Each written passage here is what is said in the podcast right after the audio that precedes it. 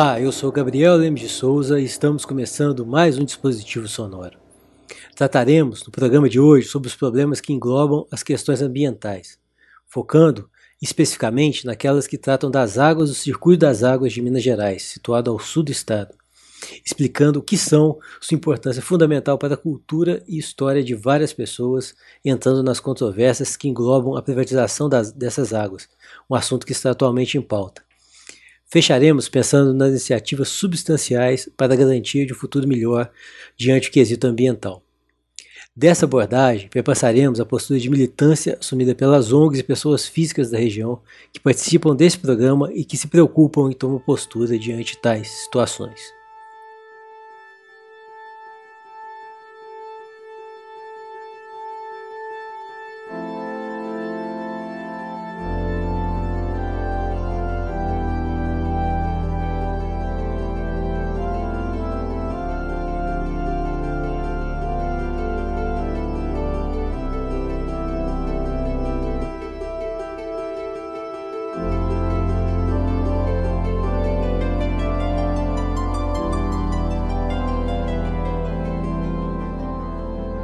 Deixa-me ser o que sou, que sempre fui, o rio que vai fluindo.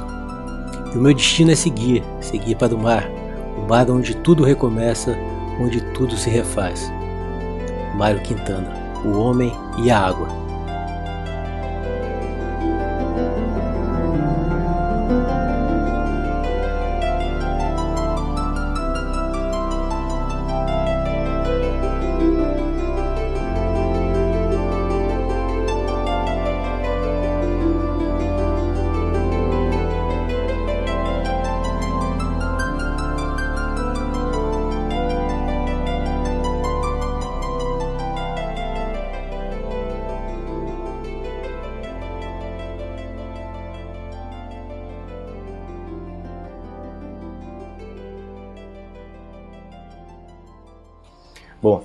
Assim eu peço para cada um se apresentar, pedindo também para falar sobre o que os move e como exerce sua militância. É, se você quiser começar, Kiko.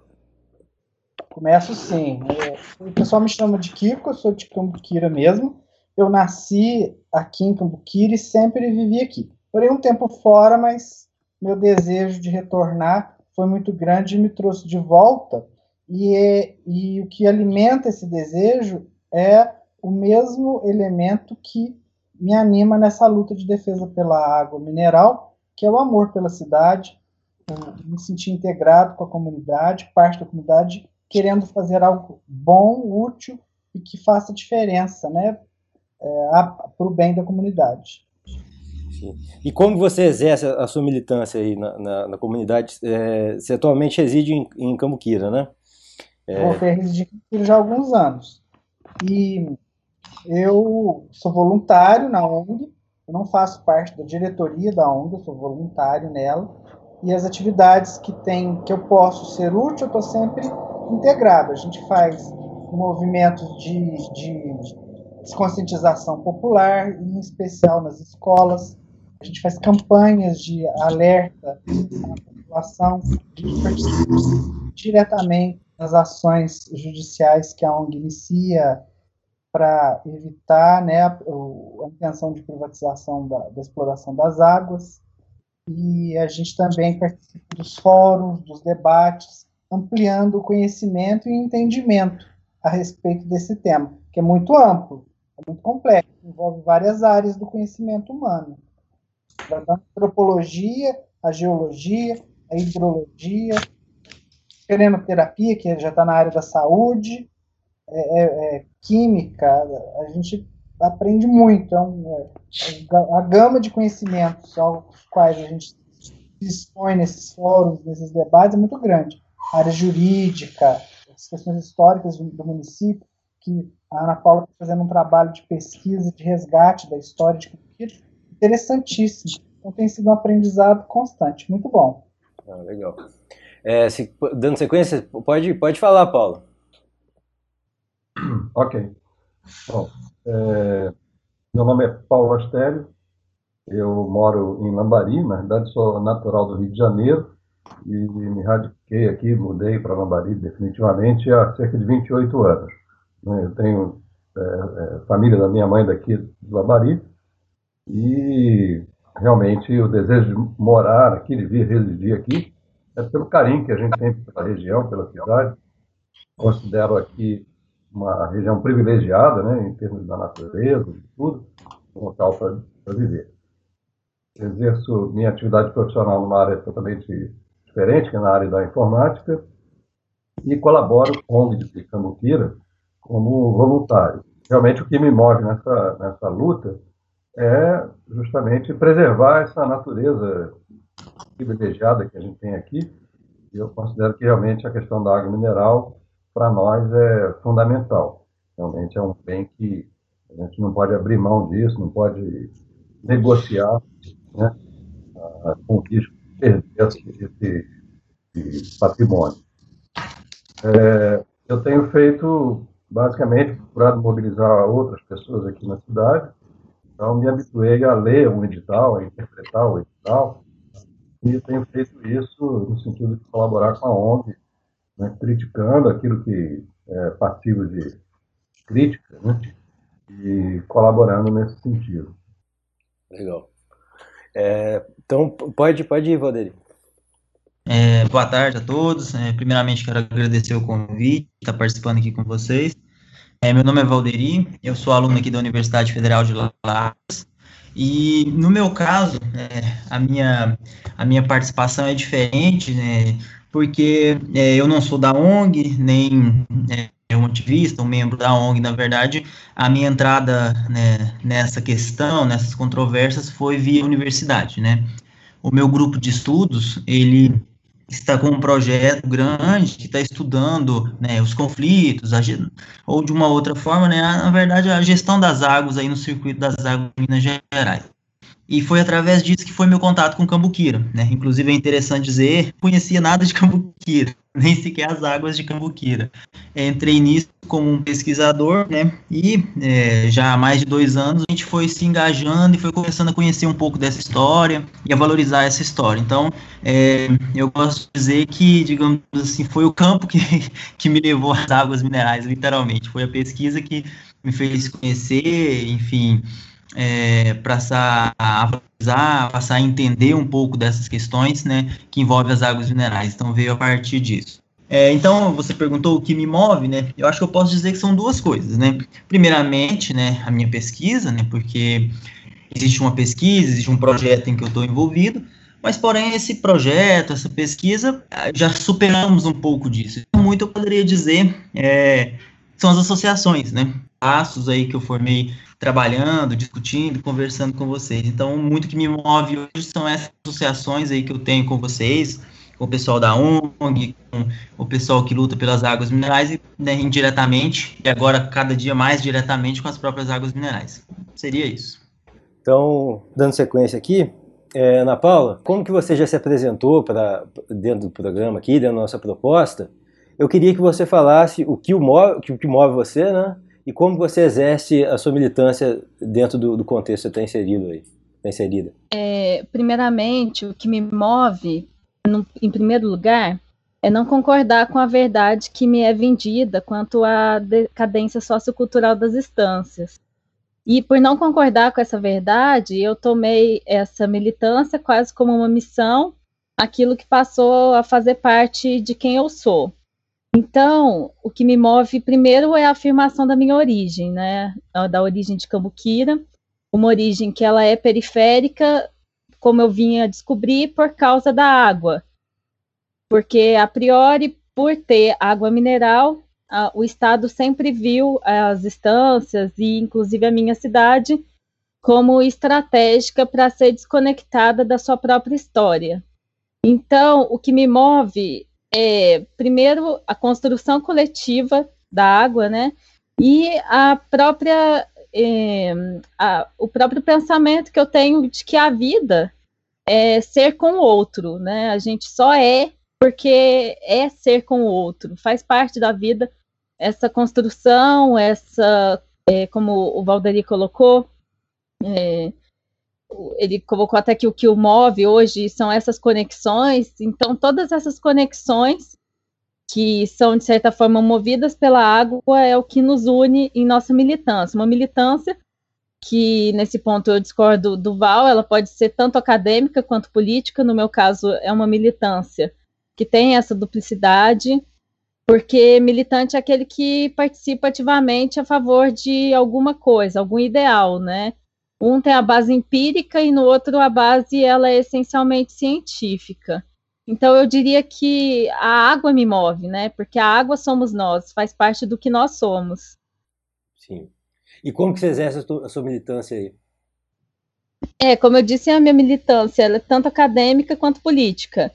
Eu tô desde 2004 na ONG Nova Cambuquira e desde então eu venho atuando para o reconhecimento da água como um bem público, um elemento identificador da comunidade, contra a privatização desse recurso e na questão política, minha atuação tem se dado nesse sentido. E atualmente uh, eu tenho atuado também é, através de ações judiciais contra as tentativas de privatização das águas daqui de Cambuquira e Caxambu. Nesse processo eu represento três organizações como advogada, que é a ONG Nova Cambuquira, Caxambu Mais e a Ampara.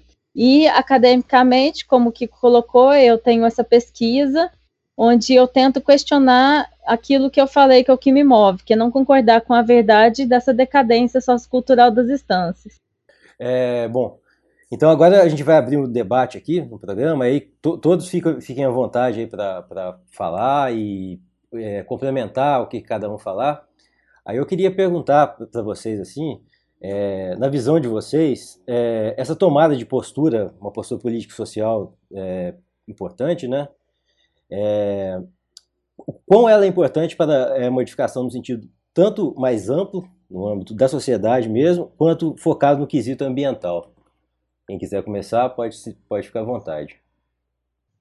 Ah, no meu ponto de vista, é importantíssimo porque é o engajamento popular, é nosso envolvimento com essa luta que dá sentido a ela, que torna a luta, dá à luta um significado verdadeiro, porque nós, cidadãos de Cambuquira, temos essa relação íntima com a água. A água, para a gente, é muito mais do que um produto. Nós bebemos essa água desde que nascemos. Ela faz parte da, da nossa vivência, do nosso cotidiano. Ir ao parque não é um mero passeio, é a nossa rotina, é a nossa vida. Então, o engajamento nessa luta dá sentido à luta e dá sentido também à nossa própria existência, porque a gente se descobre, a gente, a gente percebe o verdadeiro significado da água na nossa vida, da água mineral na nossa vida. E com relação ao meio ambiente, eu vejo que nós não temos ah, os conhecimentos, as informações é, necessárias para o entendimento de como funciona a, a fonte. Como que surge a água mineral? De onde que ela vem? O que, que acontece? É, e aí a gente, envolvendo nessa luta, a gente descobre a respeito do ciclo da água, descobre sobre os elementos que compõem a água, que, a tornam terapêutica, que a tornam mineral, né? descobre legislação a respeito disso e começa a questionar essa legislação, começa a questionar a validade dos conceitos que tem da água. Então a gente percebe que nós não temos feito muito, temos feito quase nada em defesa da proteção dessas fontes. E a gente percebe que ano a ano ela vai reduzindo, o gás vai sumindo e fica todo mundo assistindo isso passivamente. Então, o engajamento na luta também serve para a, a, a identificação desse valor ambiental, desse valor da manutenção da fonte, da, da perpetuidade da existência da fonte. Porque ela pode acabar sim. Ela está acabando.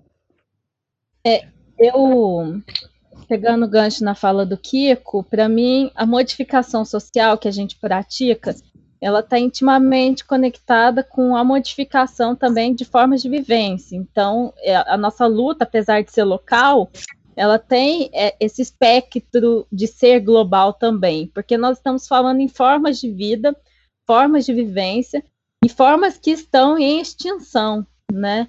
A gente, na verdade, o que a gente tenta praticar aqui, através da valorização da vida local, da municipalidade, dessa singularidade que é estar dentro de uma cidade que, é, que tem o objetivo de tratar com maior cuidado dos seus bens e dos seus recursos naturais, nós estamos, é, de certa forma, replicando e reiterando formas de vivências que, que passam por processos de emudecimentos e mortes políticas.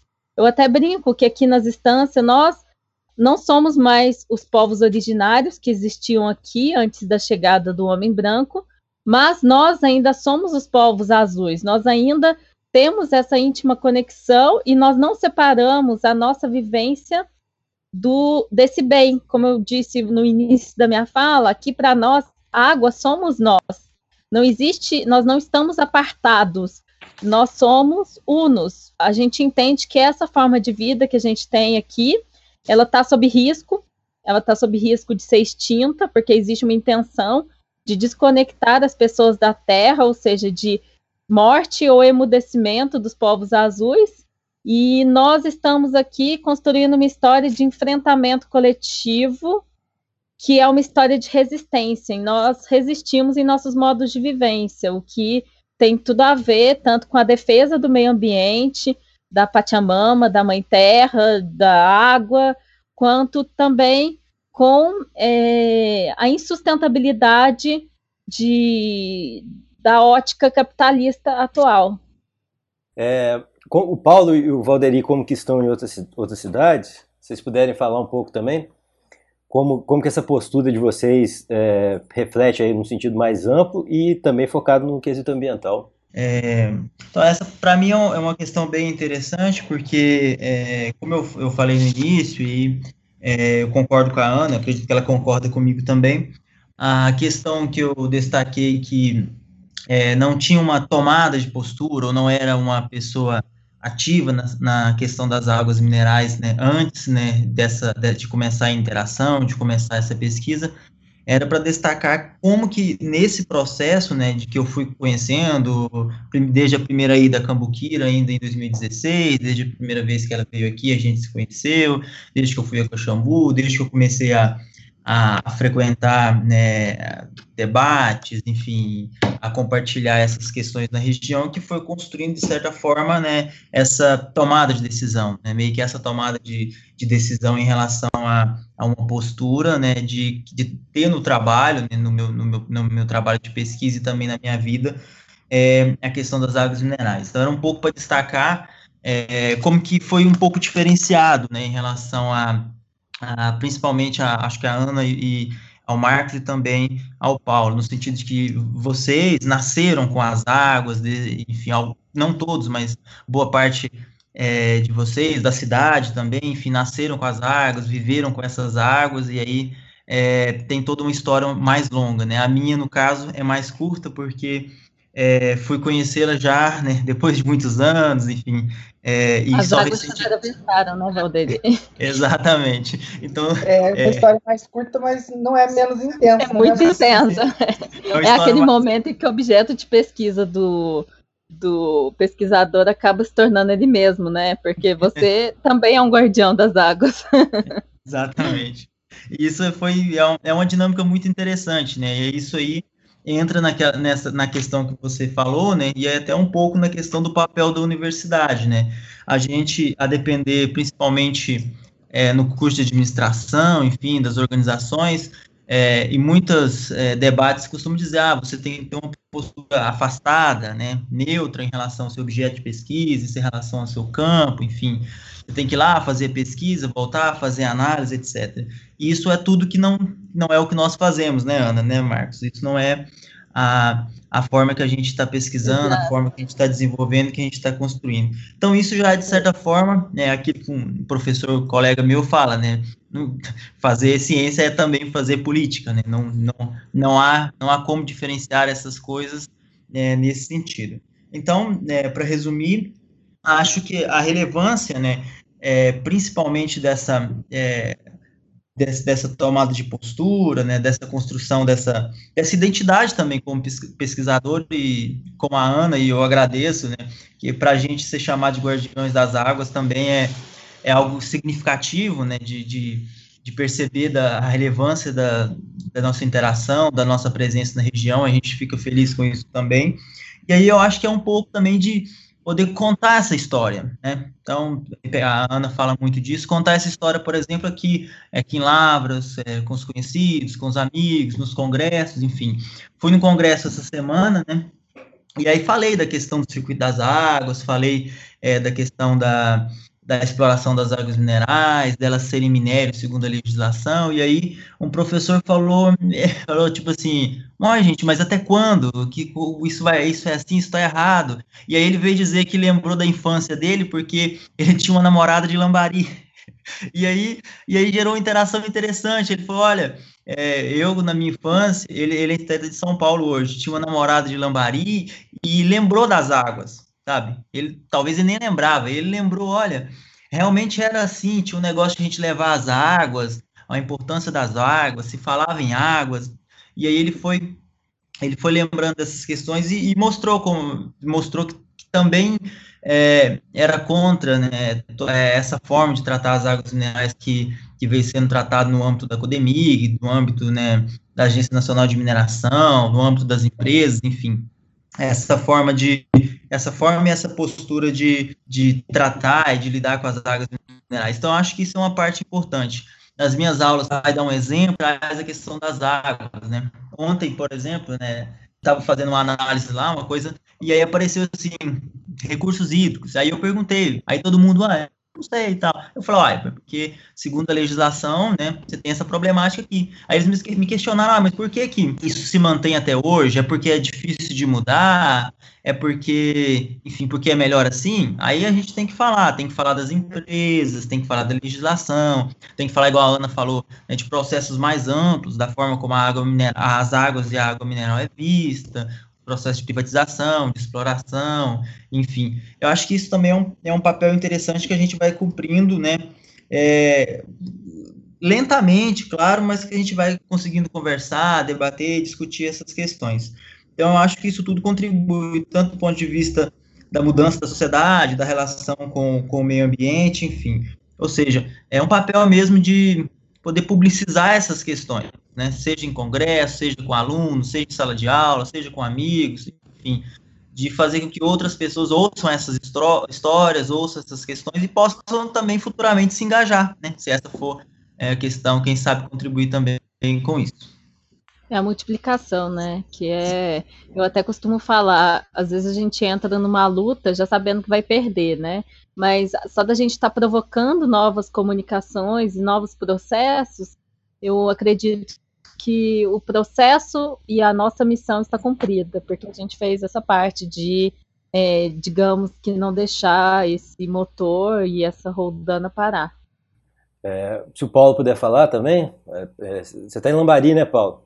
Sim, sim, estou em Lambari, como eu falei, e o que eu observo aqui me deixa é, muito triste, na realidade, porque é, a gente vê como é difícil as pessoas perceberem, né, o que está em risco, né? o risco que a gente está correndo de, com, com essas ações aí da Codemig, e, muita, e há uma desinformação muito grande. Né? Nós fizemos algumas ações para conversar com algumas pessoas, com alguns grupos, mas o que a gente observa é que a maior parte da população e os políticos, inclusive, né, são totalmente alheios a essa questão, não entendem realmente o que que está em, em, jogo, né? Por, pelo fato de ter água aqui em abundância, jorrando, né?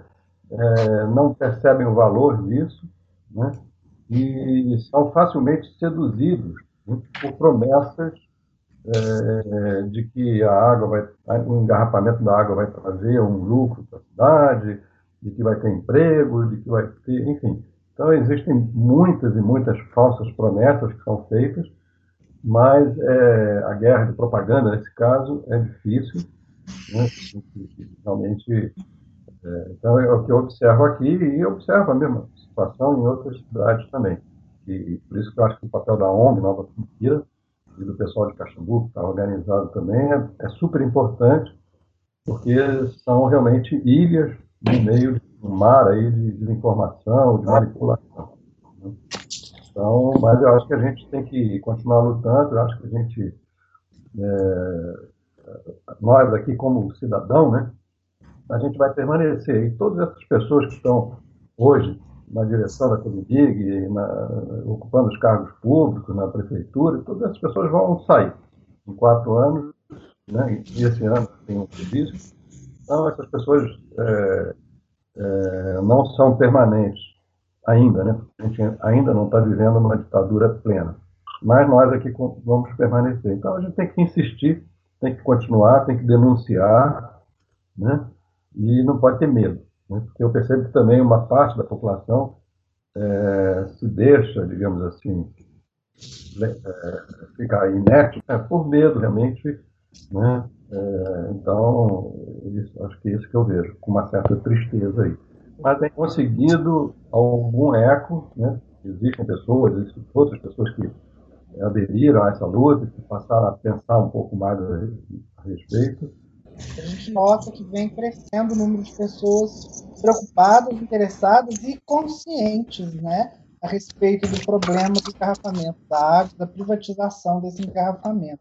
É, principalmente quando vem pessoas de fora, até do exterior, que chegam aqui narram para gente que não encontram no mundo um lugar como esse, onde a água mineral jorra abundantemente, em tão diversas, tão diferentes, qualidades terapêuticas, todas concentradas no mesmo lugar. Isso é raro, não tem outro lugar no mundo assim. Pouco tempo mesmo tem um programa na televisão falando sobre isso, né? E dizia que eu também não sabia que o Parque de Caxambu é considerado o maior parque hidro, é, hidroterápico né? É, do mundo, né? pela quantidade de fontes e pelo volume. É considerado realmente o maior parque o maior complexo hidroterápico de águas minerais de todo o mundo é o Parque de Caxambu, e é, a Cotimig trata com tanto desprezo.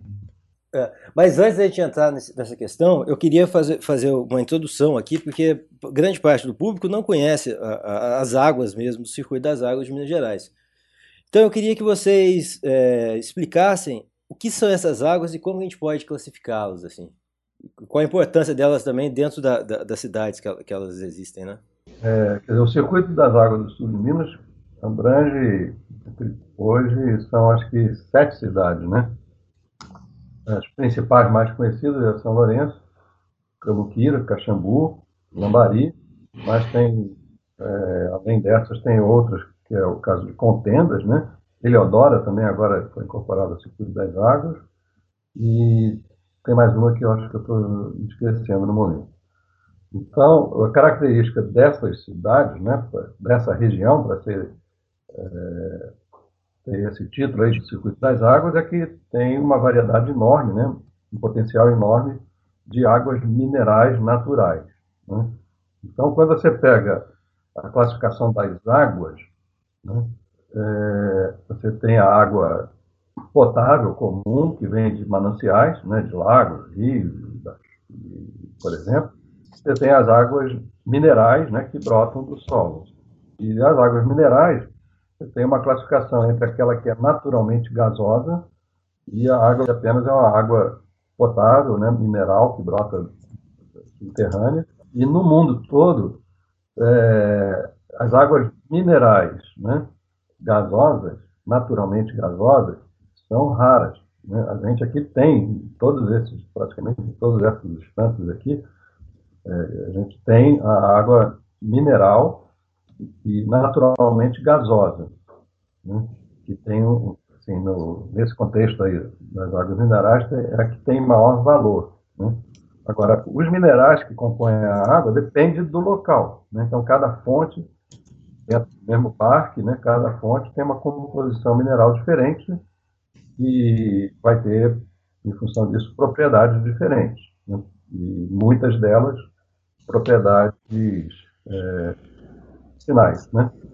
E tem casos, testemunhos de pessoas que dizem que foram, né, pessoas até com é, bastante fósseis, foram se tratar de alguma coisa lá na França e chegou lá o, o médico lá, né, da crianoterapia francesa, falou, o que, que você está fazendo aqui né, para se tratar se a melhor água que você tem está lá no seu país, lá em Cambuquira.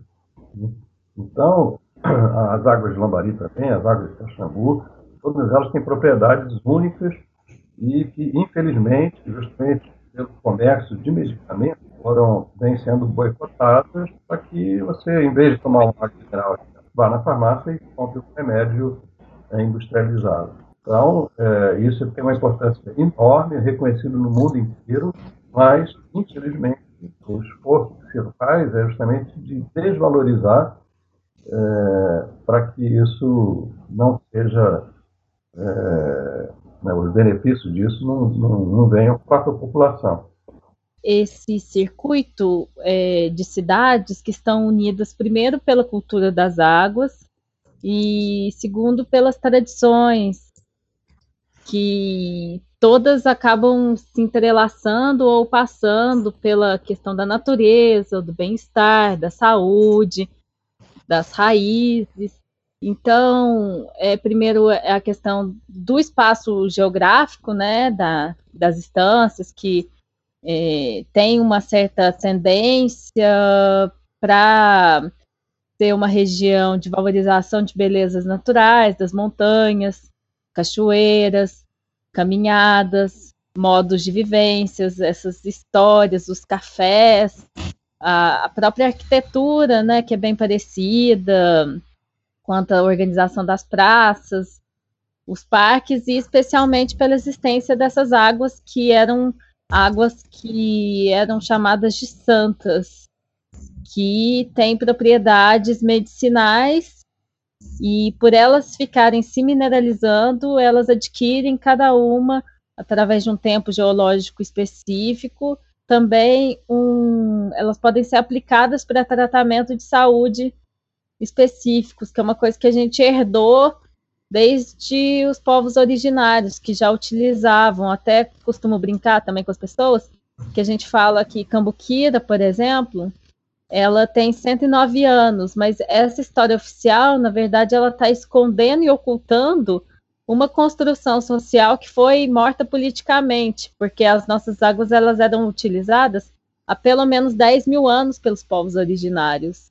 E a, essa região sempre teve esse escopo, né, de ser uma região de bem viver, de águas medicinais, de belezas naturais, de muitas histórias, de muitas formas de vida que estão integradas e por isso a região das Águas da Mantiqueira é uma região que é tanto turística quanto de, de, deveria ser, né, de desenvolvimento recíproco em decorrência da, da familiarização desse território. Até a gente fala que seriam as cidades irmãs, né, Cambuquira, Caxambu, Lambari, São Lourenço, que precisam sensibilizar as pessoas da importância da água e da, da do modo de vida saudável e que é um grande potencial que a gente tem aqui para ser desenvolvido. É o que nos torna nós mesmos. É, agora, eu quero até agradecer de pronto aqui o Kiko, que contribuiu muito para a construção dessa pauta. Aí a gente vai acabar entrando numa questão aqui, que é uma, uma questão que está tá rondando essas cidades na atualidade, que, é, que envolve o, o engarrafamento das águas e a privatização né, das mesmas. Então, eu queria começar, Kiko, se você pudesse começar, é, falando para a gente qual, quais são os problemas que, estão circundando agora a questão das águas do, do, sul de Minas Gerais. Cambuquira e as outras instâncias, elas têm essa tradição do engarrafamento da água iniciado no século XIX, início do século XIX, já há muito tempo. Então, a ideia de engarrafar a água, ela é uma ideia já consolidada nessas comunidades, né? Mas até há pouco tempo atrás, essas, esse engarrafamento ele era praticamente artesanal. Ele era um engarrafamento que se aproveitava de uma pequena parte da água que sai naturalmente da fonte. E recentemente, aqui na região, em São Lourenço, houve um modelo de engarrafamento dessa água promovido por uma empresa privada em que foi tão excessivo, tão mal feito, tão, feito com tanto desrespeito pela fonte, pela nascente, pela comunidade em geral, que acabou até ocorrendo o secamento de fontes, né? Fontes foram é, fontes secaram, fontes de água deixaram de existir. Então a, a, água, aquela fonte parou de jorrar. Não existe mais essa água. As outras continuam, mas duas lá não, não, não existem mais. E a gente então fica preocupado, é, como moradores, como pessoas que vivem, que é, nasceram, cresceram, se desenvolveram na cidade, a gente fica preocupado de ver isso acontecer na cidade vizinha nossa, porque o que, que impede que isso aconteça aqui com a gente também? Né? Porque a gente não participa, a gente não sabe, a gente não vê. Quando acorda, já não tem mais a fonte. Né? E, e a gente está percebendo que entregando o engarrafamento para uma empresa descomprometida com a cidade, uma empresa que não faz parte da cidade, uma empresa que não é da cidade, é, esse risco aumenta. A nossa percepção, esse risco é maior, porque é, ela, não, ela não tem o histórico que a gente tem de convivência com a água. Né? Mesmo que ela venha a aprender sobre isso, ela não vai ter o mesmo significado para eles. Uma empresa existe para dar lucro. Uma empresa não existe para ser bacana, para ser legal, para ser é, amiga da água. Uma empresa de engarrafamento, o, o objetivo dela é lucro. Quem, quem que discorda disso? Né? Ninguém vai discordar disso. Ninguém inteligente vai discordar desse, desse princípio. Né? E a, no, na nossa visão, no nosso modo de ver, a água não pode ser direcionada para o lucro. A água é fonte de vida, ela, e em, em, questão da água mineral, ela é fonte de saúde, além de vida, e ela é a nossa história. Então, se você associa essa água como produto e começa a querer ter lucro dela, você reduz o valor e a importância dela. Você é, e outra, você restringe o acesso a ela, porque só vai poder beber dessa água quem pode pagar por ela. Então, quem não pode pagar por ela não tem acesso a ela. A gente questiona esse modelo de privatização, esse modelo focado no lucro, primeiro por isso. Em segundo, porque no mercado competitivo de água, do jeito que está no momento, que as pessoas são incentivadas, são é, é, é, se desenvolvem um estilo de vida em que tomar água engarrafada numa garrafinha plástica que você chega no mercado e pega na prateleira, se torna uma coisa prática, cômoda, conveniente. Então, esse mercado está em franca expansão no mundo. E aí você acaba percebendo que para você ter lucro, a vazão espontânea da água não vai ser suficiente para alimentar essa sanha, essa vontade, esse, essa necessidade desse lucro. Então é, é nesse contrassenso que a gente vê porque uma empresa privada pode até vir falando que respeita, mas ela vai ter dificuldade de respeitar a vazão natural e obter lucro, que é o que a gente tem observado acontecer na prática. Então, para a gente, os problemas maiores são a desvalorização da água, considerando ela apenas como um simples produto mais nada, e o problema do foco no lucro, que uma empresa, obviamente, tem que ter. Né? Então, a água ela tem que estar disponível para quem precisa, para quem tem sede, para quem vive dela, para todos nós, para toda a comunidade. E não chegar alguém e dizer agora a água pertence a essa empresa, agora a água é dessa empresa. É isso que a gente entende como privatização da água, porque o Estado diz que ele não está privatizando, ele está é, fazendo uma parceria com uma empresa privada. Né? Mas que Estado incompetente é esse? Precisa de um ente privado para fazer o que é sua obrigação. A gente questiona isso também. Se o Estado é competente para fazer isso, ele devia achar um outro caminho, não entregar para a mão de uma empresa que tem lucro que reduz o valor e a importância da água. Sim. É, é importante falar que o Estado de Minas, né, através da Codemig, é, criou uma sociedade em parceria com uma empresa privada para explorar as águas minerais de Cambuquira e Caxambu por até 30 anos. Inclusive, eles já, eles já estão dentro dessas duas cidades, já já já estão tomando posse dos, dos da, da, das fábricas de água, já estão atuando, eles já estão agindo. E o edital, como foi feito esse edital para selecionar essa empresa? Esse foi um assunto que me, me tocou profundamente e pensei em explorar e, e, e cheguei aqui a várias conclusões. Então, primeiro, o, a Codemig propôs, né, através desse digital, a formação de uma parceria privada através de uma sociedade em conta de participação. Então, a primeira ponto, essa forma de, par de parceria através de SCP não é prevista na lei das parcerias público-privadas, não é comum. Existe um caso no, na própria Codemig, que é o caso do nióbio, que foi feito, que é muito antigo, né, tem mais de 30 anos, e que foi realmente uma sociedade em conta de participação, é uma sociedade em conta de participação, e é outro caso extremamente polêmico, né, que envolve várias denúncias aí de irregularidade, de corrupção, né, inclusive políticos aí sendo investigados e denunciados em função dessa questão aí do nióbio. Então, é o único exemplo que eu encontrei né, de uma outra sociedade em conta de participação é, numa questão similar. Né? É, então, esse é o primeiro ponto. A gente tem uma legislação recente sobre parceria público-privada que a Codemig ignorou. Segundo, para fazer, selecionar o seu parceiro privado, a Codemig escolheu né, fazer um pregão e um pregão presencial.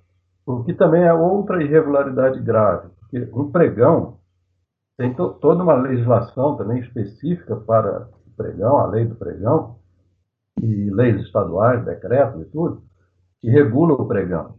E o pregão, ele é, foi criada essa modalidade né, na administração pública, exclusivamente para a aquisição de bens e serviços é, considerados é, comuns, padronizados. Por exemplo, se eu quiser comprar copo descartável, eu posso fazer um pregão, porque uma vez esse copo sendo entregue na, na empresa, né, ele, se for o concorrente A ou o concorrente B, é, não há distinção entre o, o, copo de uma empresa ou de outra, desde que ele tenha sido especificado corretamente no edital que é um corpo de determinado material, com certa gramatura, formato, conteúdo e tal. E, e obviamente, você selecionar um parceiro privado não é uma aquisição de um bem ou de um serviço de natureza comum. Uma vez que você selecione um parceiro privado, né, se foi o parceiro A ou o B, uh, uh, o destino daquela empresa vai ser totalmente diferente. Né? Então, isso é outra grave irregularidade já no nascedor do edital. É, ainda a Codemig escolheu fazer um pregão presencial, que também é uma exceção. Né? Normalmente, o, a lei do pregão, o pregão da Codemig, da administração estadual, federal, a preferência é pelo pregão eletrônico, que tem mais formalidades e é mais difícil de você, digamos assim, burlar né? E, porque fica tudo registrado eletronicamente no, em tempo real. A Codemig escolheu um pregão presencial e esse pregão foi realizado com uma série de irregularidades que só o pregão presencial permitiria.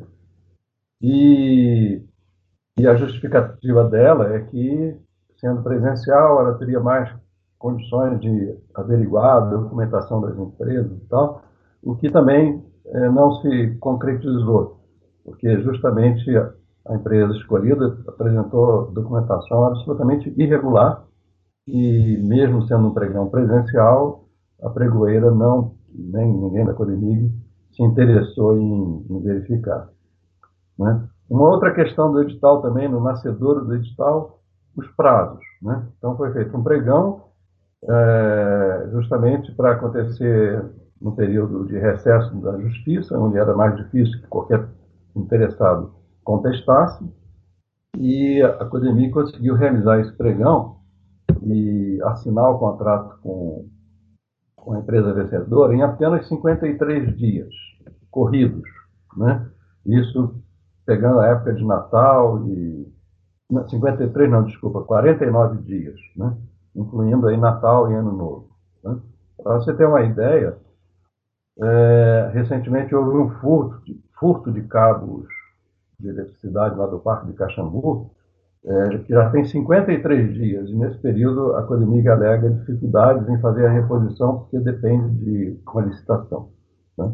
Então, é, ela conseguiu vender, entregar as águas minerais em, em, apenas 50 dias e não consegue substituir um cabo roubado em 53 dias. É, outro problema já no, nascedor do edital. É, não há justificativa. Né? O edital tem que ter uma justificativa. E a justificativa que a Codemic coloca no edital é absolutamente insatisfatória, porque ela só diz que, que vai fazer isso para como eh, porque quer privatizar. Né? Ela não apresenta nenhuma justificativa é, no edital né, de que realmente diga que há necessidade dessa privatização. É, segundo, outro ponto do edital também, os requisitos técnicos e financeiros que foram exigidos, totalmente é, aquém daquilo que deveria ser exigido num edital dessa natureza. Né? É, o escopo do contrato social, né, o contrato social que, da formação da STP, que está no edital, né, que depois, teoricamente, foi o assinado, né, ele tem um escopo diferente do próprio edital. Quer dizer, o edital fala é, seria parceiro privado para a exploração das águas de Caxambu e Cambuquira, mas, na realidade, o escopo que aparece no edital é muito mais amplo do que isso, porque inclui outras instâncias, como direito de preferência, e permite, inclusive, que, o, que a empresa, o parceiro privado, né, use os recursos que a Codemig colocou à disposição para outros, outros negócios não previstos no edital. Então, isso é outra grave irregularidade já na redação do edital. É, o desequilíbrio financeiro, né? a, a empresa que, que foi vencedora, né? ela entra com, é, teoricamente, um milhão e meio de reais, a Codemig entra com o mesmo valor em, em espécie, um milhão e meio de reais, e além das fábricas do direito de mineração, enfim, com um patrimônio enorme né, muito superior ao patrimônio que o, que o parceiro privado entra, e, no entanto, ela fica com 50% é, dos lucros, até menos, né? A proposta vencedora foi menos que 46%. Né? Então, há um desequilíbrio absoluto entre uh, o que a Codemig ingressa na empresa como capital e o que ela vai receber de lucro. Né? É, os direitos minerários, quer dizer, o que a gente está discutindo aqui o tempo todo, que são as fontes, o direito de exploração dessas fontes, nesse contrato é cedido pela Codemig de forma não onerosa. Ou seja, a empresa recebe isso sem ter que pagar absolutamente nada em troca para a Codemig. E só para ter uma ideia, é, agora recentemente o presidente Temer editou um novo decreto aí para mineração e uma das regras que ele que ela introduz essa nova legislação é que os mineradores poderão oferecer o título minerário como garantia real de empréstimo, permitindo a eles conseguir financiamento com taxa mais baixa. Dizer, então, uma vez que a Máximo, né, a empresa que foi vencedora, tenha o título minerário para exploração das fontes, agora, pelo novo decreto de Temer, ela pode, inclusive, oferecer isso como garantia de um empréstimo, e se não for pago, obviamente, essas fontes é que serão tomadas pelo agente financeiro é, para pagar um empréstimo. Fontes que a Codemig entrega ao, à empresa sem cobrar absolutamente nada. Né? O critério de julgamento do edital, absolutamente irregular também, porque o critério do julgamento foi a empresa que oferecesse o maior, a maior proposta de participação da Codemig no lucro. Né? Então, teoricamente, se uma empresa ofereceu que a Codemig teria 20% de participação e a outra ofereceu 40%, a Codemig é, entrega o contrato para que ofereceu 40%, porque para a Codemig seria mais vantajoso. Né? Quanto maior o percentual de participação da Codemig no lucro, mais vantagem é para a administração pública. Só que a Codemig introduziu no edital uma limitação que o parceiro privado não poderia oferecer para a Codemig mais do que 50% do lucro. uma limitação que é ilegal. Né? Se você faz um, um pregão e o critério de julgamento é, é, a maior proposta, você não pode estabelecer limite máximo. Assim como se você faz um critério de menor preço, você não pode estabelecer um preço mínimo. Né? Isso vai contra todo o espírito, toda a regra do, pre, do pregão, que é oferecer para a administração pública a maior vantagem. Então, a Codemig né, restringiu no edital a possibilidade que ela teria de ter vantagem nesse, nesse edital. E isso, somado ao que eu já falei do desequilíbrio financeiro, criou uma situação absolutamente esdrúxula, porque a empresa privada entrou com uma parcela ínfima do capital e fica com mais de 50% dos lucros. Né? É, ainda, é, não sei se eu poderia falar na sequência do edital, né, a empresa que foi vencedora, essa empresa, primeiro, no momento do, do edital, ela estava em estado de insolvência, porque ela estava sendo processada na justiça, num processo trabalhista, e no mesmo dia, praticamente, que estava havendo o, o, o edital aqui, é, naquele mesmo dia, naquele mesmo período, naquele mesmo mês, a empresa já tinha sido é, condenada na justiça e teve créditos a receber a, sob arresto. Significa o quê? Que a empresa tinha dívidas trabalhistas, não tinha capacidade de pagar essas dívidas trabalhistas e o juiz é, é, arrestou né, é, os créditos que, essa empresa, que a Máximos tinha a receber no hospital lá de Campo Grande. Enfim, a empresa, naquele momento do edital, ela era considerada pela justiça como em estado de insolvência. Essa mesma empresa, ela estava, naquele mesmo momento, impedida de licitar pela legislação, pela lei das licitações. Por quê? Porque ela era administrada por uma pessoa que é sócio de uma empresa impedida de licitar e contratar com a administração pública.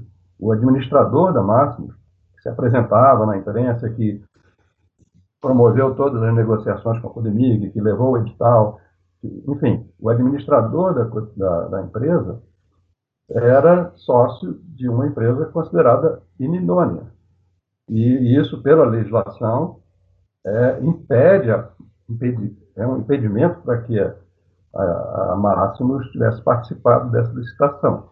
Inclusive, houve uma falsidade ideológica. É, exatamente. O próprio administrador, né, impedido de licitar, assina uma declaração dizendo que não há irregularidade, que ele atende, que a empresa atende a esse requisito da lei.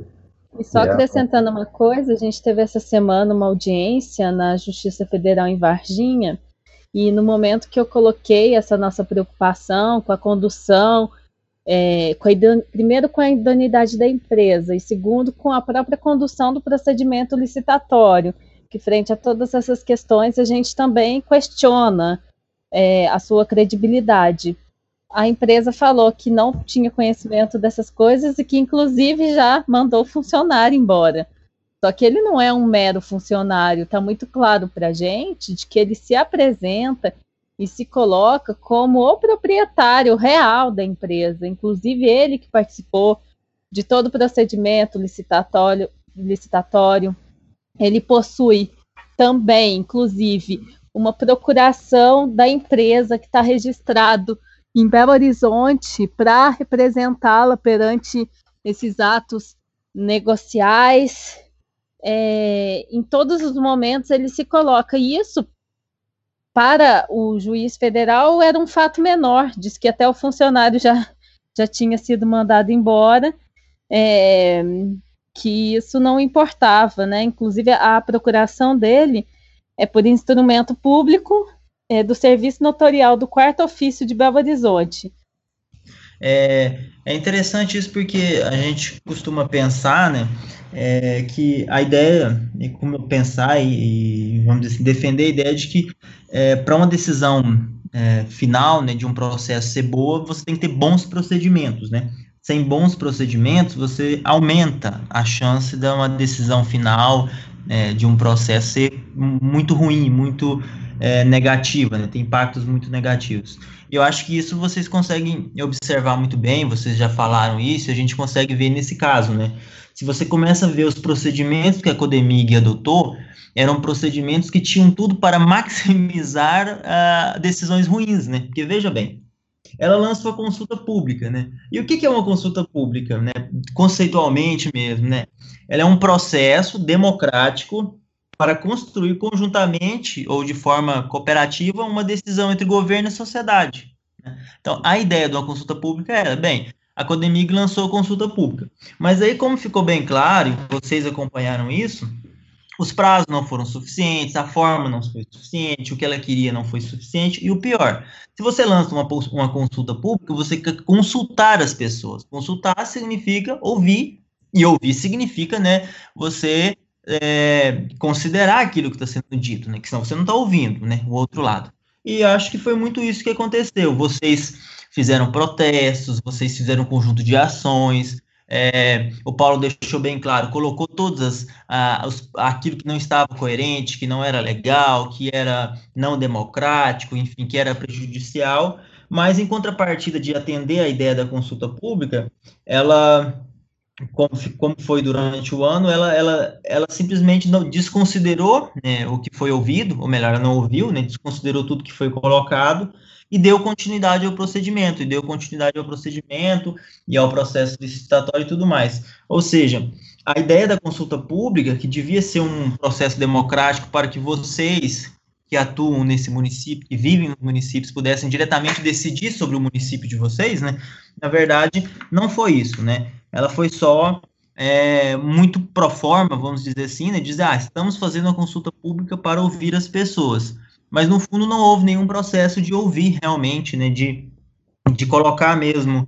É, Você me permite uma parte aí? Sim. É, foi interessante, porque a consulta pública dela foi um e-mail disponível no site da Codemig. Sim. Quantas vezes você já acessou o site da Codemig nesse tempo todo de pesquisa? Você que é pesquisador, que tem interesse no assunto. Uhum população nem tem acesso ao site. Uma, uma consulta pública já é extremamente é, limitada até na forma, né? Da forma é, dela ser organizada. A consulta pública foi a gente que divulgou o e-mail, que, né, que mostrou para as pessoas, para as pessoas darem opinião e o, quase 100% das opiniões que a gente viu foi contrário a esse processo. Sim. E a Codemig ainda colocou no processo que a ONG Nova Cambuquira estragou e criou vários entraves na condução da consulta pública, porque Estra a gente tornou a consulta pública. A gente poderia dizer que houve uma participação popular ou não, então, no caso aí? É, eu poderia fazer mais uma observação. Sim, lógico, lógico. ela realmente abriu a consulta pública, recebeu as manifestações, né? não acatou nenhuma dessas manifestações da consulta pública, mas também ela não prosseguiu com o edital do jeito que foi colocado na consulta pública. O edital que foi eh, em campo depois, ele não é o que foi na consulta pública. Ela fez modificações no edital que só melhoraram, digamos assim, a condição da empresa. Né? Então, o edital já era ruim, a gente já tinha colocado vários problemas na, na consulta pública.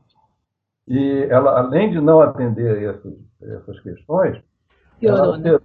Tal, é, para, é, por exemplo, ampliando ainda mais o escopo do, do objeto, que não tinha isso na consulta pública, essa questão do limite máximo da, do critério de julgamento, também o critério de julgamento era outro, mais justo do que esse. Né?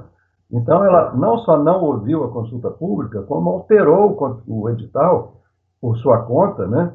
atendendo interesses certamente de outras pessoas que não, que não se manifestaram publicamente, e durante o curto período que a gente tinha depois do edital lançado, né, para contestar, ignorou todas as contestações, né, cometeu irregularidades, ignorou essas irregularidades, também e foi em frente. Então foi muito pior do que simplesmente não ter ouvido.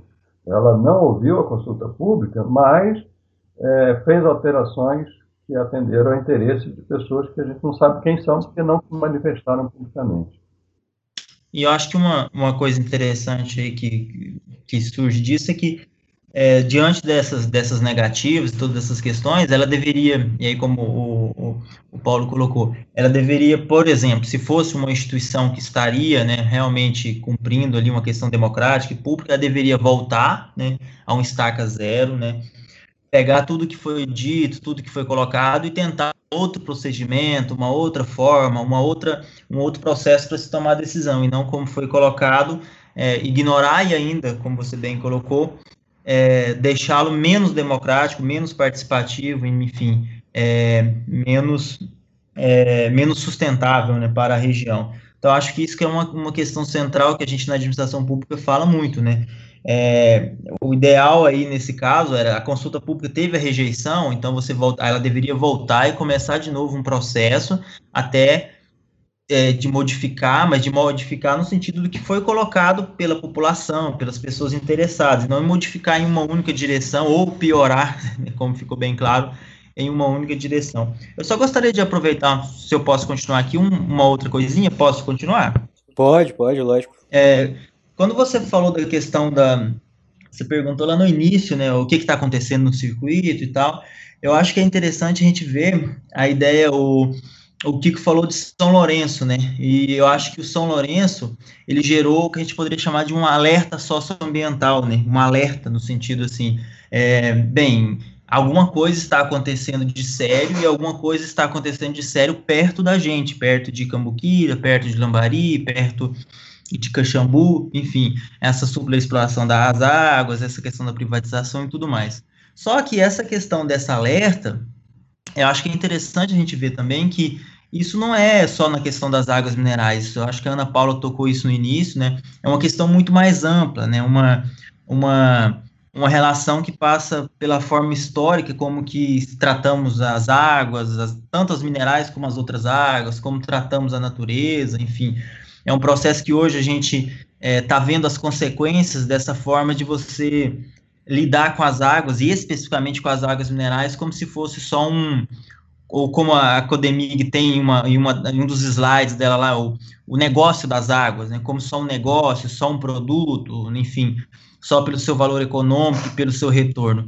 Então, eu acho que essa questão das águas minerais, ela é interessante também, de como vocês fazem, de divulgar isso, porque não é só divulgar a questão das águas minerais, é divulgar também essas alertas, olha, tem algumas coisas estranhas, né, acontecendo nessa relação que estamos tendo com a natureza, com o meio ambiente, com a exploração das águas, enfim, né, a crise hídrica, vem um conjunto de outras questões que são relevantes aí.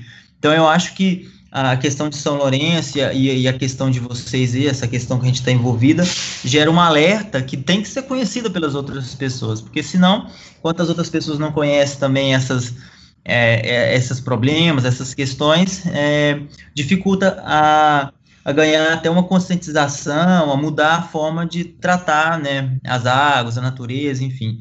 Eu acho que isso é fundamental. E aí, quando você falou do circuito das águas, é, é interessante ver que, é, a, além de ser esse espaço né, geográfico, é um espaço simbólico muito forte. E aí, quando você tem esse espaço simbólico muito forte, né, de vocês, do dia a dia, da interação da cultura, e aí vem a, vem a vem a Codemig, vem esses editais, vem esses processos, né? Esses processos a gente costuma dizer que são processos de colonização, né? Como se fosse ah, uma outra forma de colonização da, daquilo que ah, a gente conhece como colonização. Veja bem, você tem uma cultura local, você tem uma forma de tratar água, uma forma de lidar água, de beber água, de consumir, de fazer um processo de, de cura, né? de fazer um processo de relação, e aí chega uma, uma organização pública e privada, chega um, um ator, uma instituição né, forte, né, e diz, não, esse aí de vocês, ele é menos que o da gente, o da gente é o, é o mais importante, e qual é o da gente? É o de engarrafar, fazer ali o processo e vender. Então, nós tratamos isso também como um processo forte de colonização, que existe tanto nessa região como em diversas outras práticas em relação às águas, a povos ribeirinhos, a populações indígenas, como foi, foi colocado. E é como se chegassem e falavam, olha, essa de vocês aí, ela, é, ela, ela serve para algumas coisas, mas para nós não interessa, a nossa é mais importante, a nossa tem maior retorno, aí foi, foi apareceu, né? A nossa gera mais trabalho e renda, essa que é a mais importante. Essa de vocês é, é de certa forma descartável. E esse é um processo que é perigoso, né? É um processo problemático. E veja bem, aí com isso vai vai é, destruindo, vai tentando, né? Não destruindo porque vocês resistem, né? Porque senão, né? Já já seria muito mais é, muito mais complicado. Mas vai de certa forma tentando destruir, silenciar e eliminar essa cultura, essa forma de lidar com as águas, essa questão da crenoterapia, da saúde, enfim. Então, eu acho que é, isso é extremamente complicado, tanto do ponto de vista é, amplo, né, do que a gente observa dessas relações, como do que, do que essa instituição fez e do que, que isso foi, é, como que isso foi mobilizado. Então, eu acho que isso é uma coisa interessante colocar também, eu acho que a Ana pode complementar aí nessa questão da colonização muito bem, que é algo muito interessante de se é, colocar em pauta também nesse processo, para não esquecer que são questões muito amplas que estão envolvendo a gente. E aí deixa claro também, né? E eu, eu sempre tento falar isso também. Você vai lá em São Paulo, você vai em outra região. Ah, mas o que que isso me interessa? É circuito das águas. Aí você pode falar, não, não é circuito das águas só. Não um local específico.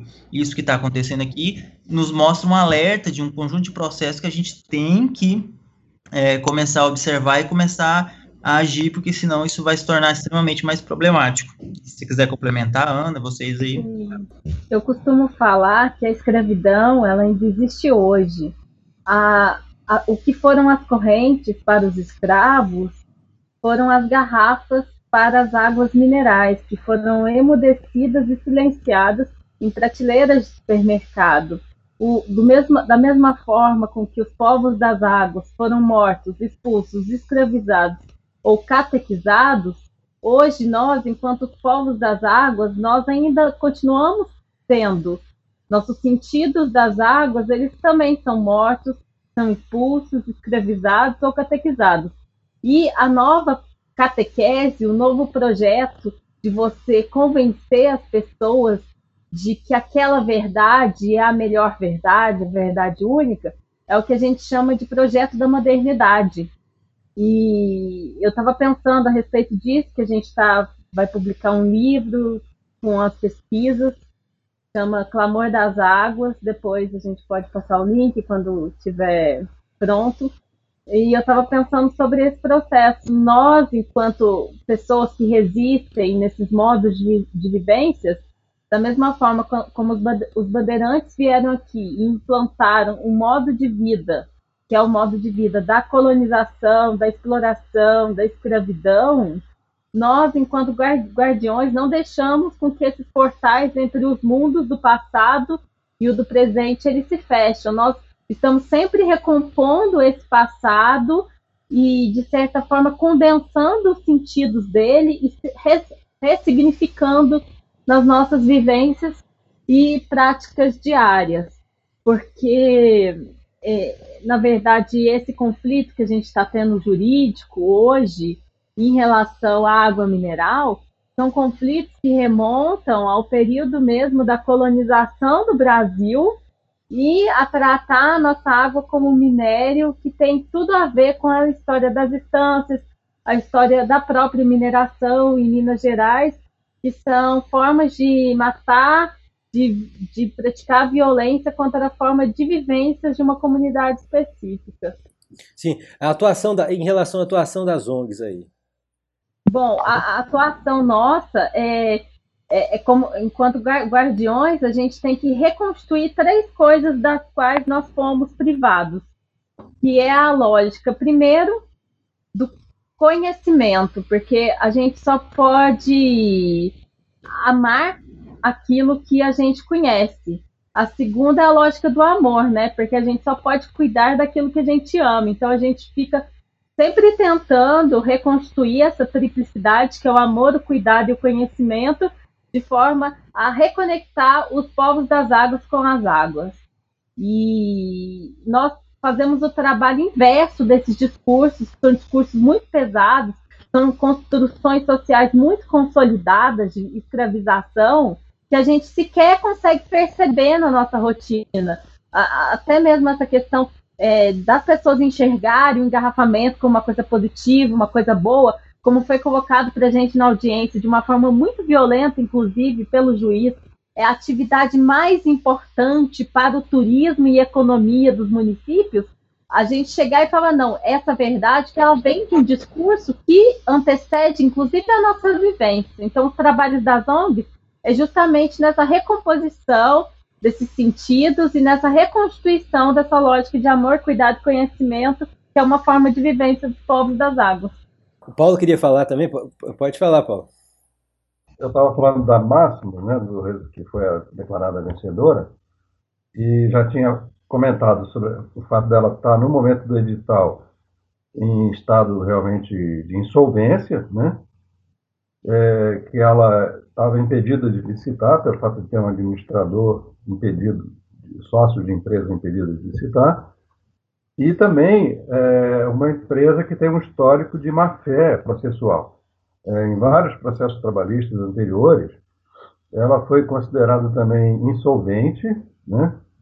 e tem condições de pagar, inclusive, os, os, os créditos né, que, que, o funcionário tinha direito, e em muitos deles é, o processo se arrastava por muito tempo, porque ela nunca estava no local, é, em local é, conhecido. Né?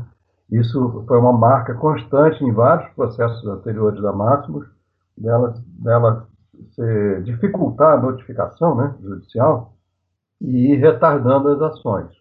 E isso aconteceu agora também, nesse processo aí da, contra a Codemig, né, que ela foi notificada e, mais uma vez, o oficial de justiça não encontrou ela no local deveria ser, porque ela tinha acabado de mudar de endereço.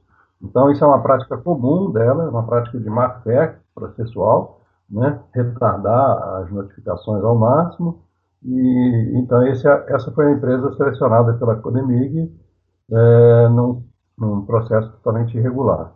Sobre a Codemig em, em si, né, a gestão da Codemig, não posso falar da Codemig como um todo, só posso falar dessa gestão. Dessa gestão da Codemig, a gente percebe o quê? Primeiro, que esse processo, esse pregão, né, que foi feito aí para a seleção da Máximos, ele foi conduzido internamente na Codemig de uma maneira, maneira também, é, digamos assim, irregular, porque existe uma comissão permanente de licitações, é, os pregões né, são conduzidos por uma pregoeira nomeada, e depois o resultado né, do pregão, ele é, é, ele é submetido, então, à presidência, né, e realmente homologa o resultado. Né? Então, existe um órgão que é a, a, a Comissão de Licitações, e existe um que executa o processo, e depois o resultado disso passa, vai para a homologação do presidente. Nesse caso específico do, do pregão aí da, da Máximos, o processo foi conduzido principalmente pelo gabinete da presidência. Isso é uma declaração que a gente tem gravada, feita pela assessora jurídica próprio, da própria Codemig. E, enfim, então, a próprio gabinete da presidência conduz o processo e depois homologa o seu resultado. Isso, meu modo de ver, já é uma irregularidade grave. É, todas as denúncias de irregularidades que foram feitas durante o pregão foram ignorados tanto pela pregoeira como pela assessoria jurídica.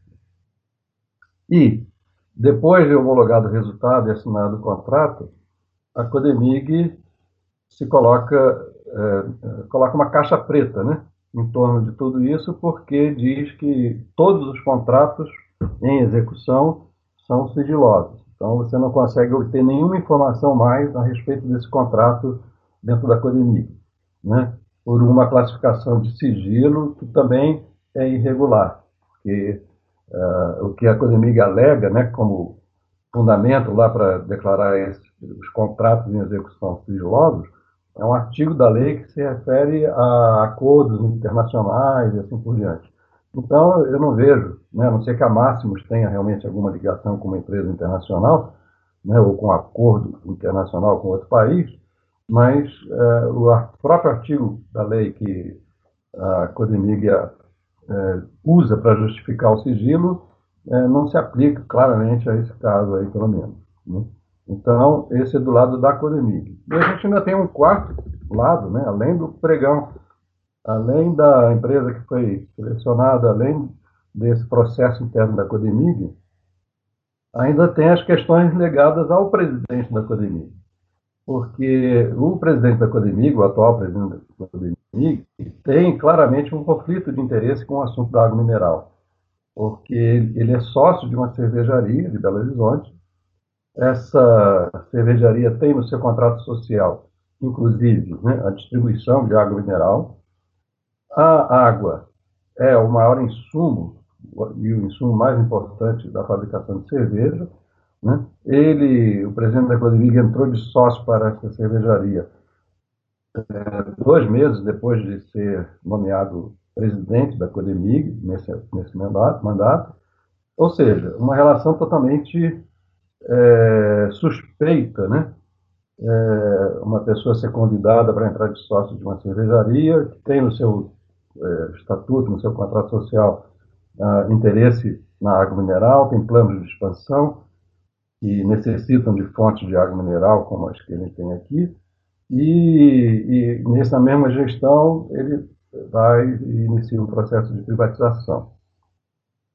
É, há também uma questão até antiética, de ética no caso, porque é, a, durante esse período e até hoje, né, a Codemig tem promovida várias ações de patrocinar a parte de gastronomia aqui em Minas Gerais, e em várias dessas ações a empresa da qual ele é sócio é contemplada com benefícios da Codebig, sem que isso seja declarado publicamente, né? que aquela empresa que está sendo beneficiada por um patrocínio da Codemig é de é, propriedade do seu presidente. Né? É, houve, inclusive, algum tempo atrás, uma entrevista dele à imprensa, é, num desses festivais gastronômicos, em que participava a, a, a, a, cervejaria dele, em que ele faz, dá uma entrevista, está na, na internet, e faz elogios à empresa, diz que essa empresa é, é inovadora e tal, enfim. Ele, como garoto propaganda da, da empresa, né, é, falando na qualidade de presidente da Codemig, e sem, em momento nenhum, fazer essa nota né, à, à imprensa de que, olha, eu estou dando essa entrevista, mas como presidente da Codemig preciso deixar, fazer a ressalva de que eu sou sócio dessa empresa. Né? Então, passa uma ideia completamente é, de ausência de ética nesse caso. É, o histórico do atual presidente da Codemig também é de um defensor ferrenho das mineradoras estrangeiras, né, onde ele foi executivo durante a maior parte da vida profissional dele, no meio de empresas privadas de grande poder econômico, e a vida pública dele anterior é manchada por escândalos na Uzi Minas. Né? Ele foi afastado da Uzi Minas depois de algum tempo, a pedido dos acionistas, porque houve vários escândalos lá, isso também facilmente encontrado na internet, é só colocar o nome do presidente, Uzi Minas, e você vai ver uh, os escândalos que houve lá uh, na administração dele, inclusive com denúncias lá de funcionários lá relativas a questões de assédio sexual por pessoas indicadas por ele lá para prestar consultoria à empresa. Então, enfim, é uma pessoa que não tem um histórico de vida pública, né, de defensor né, do, da, da, do público, né, é um defensor do, do privado, do interesse privado, e a, a passagem dele na vida pública é, foi marcada por, por escândalo. Né? Não foi uma passagem que ele tenha tido assim, uma, uma, um desempenho né? É, acima de qualquer crítica. Né? Então, é, o processo todo do pregão é totalmente viciado, do início ao fim, né? e de várias formas, pela forma como o pregão foi conduzido, né? pela empresa que foi selecionado, pela, pelo conteúdo do edital em si, e, e, e por último, né, pela, pela, por esse conflito de interesses e essas questões que envolvem o próprio presidente da Codemig e a, as águas minerais aqui do sul de Minas. É, Kiko, eu, eu, eu, queria que, que você comentasse para a gente se o engarrafamento da água pode ser considerado um negócio lucrativo E isso vai gerar emprego na, na, de renda no município de Caxambu e Lambari? O negócio da água, ele é lucrativo. No mundo todo, ele é lucrativo. Porque o, o, a capacidade de engarrafamento das empresas e de logística no transporte dessa água é imensa. Né? Mas nós estamos falando de um aquífero muito delicado, que é um aquífero de água mineral terapêutica. Água mineral que mata a sede, que é a nossa história, que é a nossa vida, e que também trata da nossa saúde. Então, e é, é uma água rara no mundo, única. Então, ter a lógica de engarrafamento e exportação de água é, que está correndo no mercado direcionada para água mineral é sentenciar a extinção dela.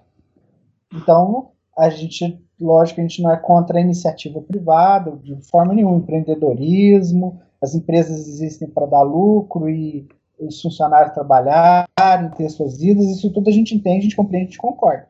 O que a gente é, não aceita, o que a gente tem dificuldade de entender essa, lógica aplicada à água mineral, pela sua realidade, pela sua excepcionalidade e pelo seu valor, pelo que ela representa para nós e para o mundo, porque ela é única no mundo.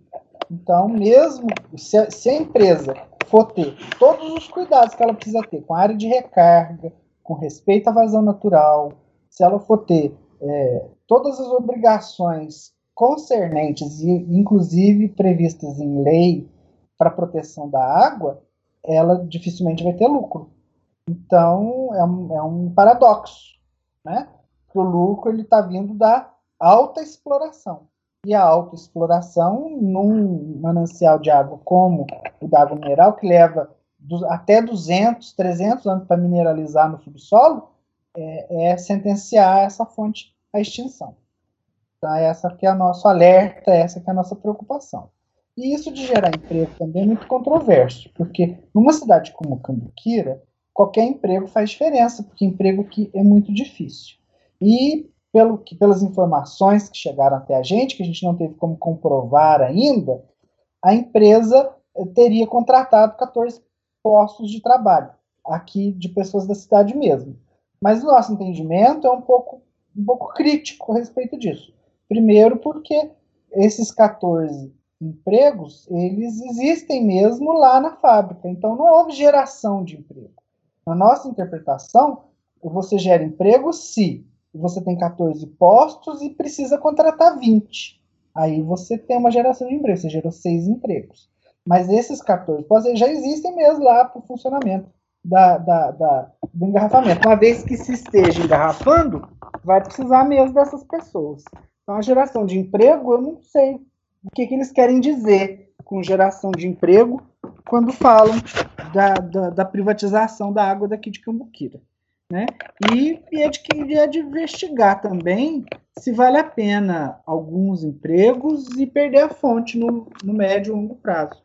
Né? São coisas para a gente discutir em sociedade, a gente precisa do engajamento, da participação, a gente convida as pessoas para discutirem com a gente, exatamente para a gente amadurecer isso tudo, a gente entender isso tudo e descobrirmos juntos o que, que vale mais a pena, o que, que é melhor para Cambuquira. Que tipo de desenvolvimento a gente quer para Cambuquira?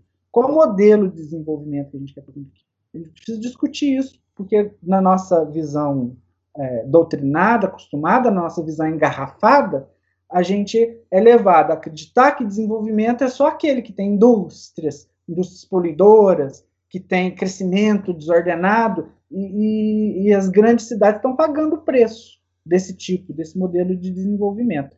Aqui a gente tem uma qualidade de vida, a gente tem pontos turísticos naturais, a gente tem essa água maravilhosa, a gente tem um povo bacana, a gente tem muitas qualidades aqui que podem favorecer um desenvolvimento sustentável no sentido ambiental, no sentido de convivência pacífica com, com, a, com o meio ambiente e, com, e, com, e entre as pessoas.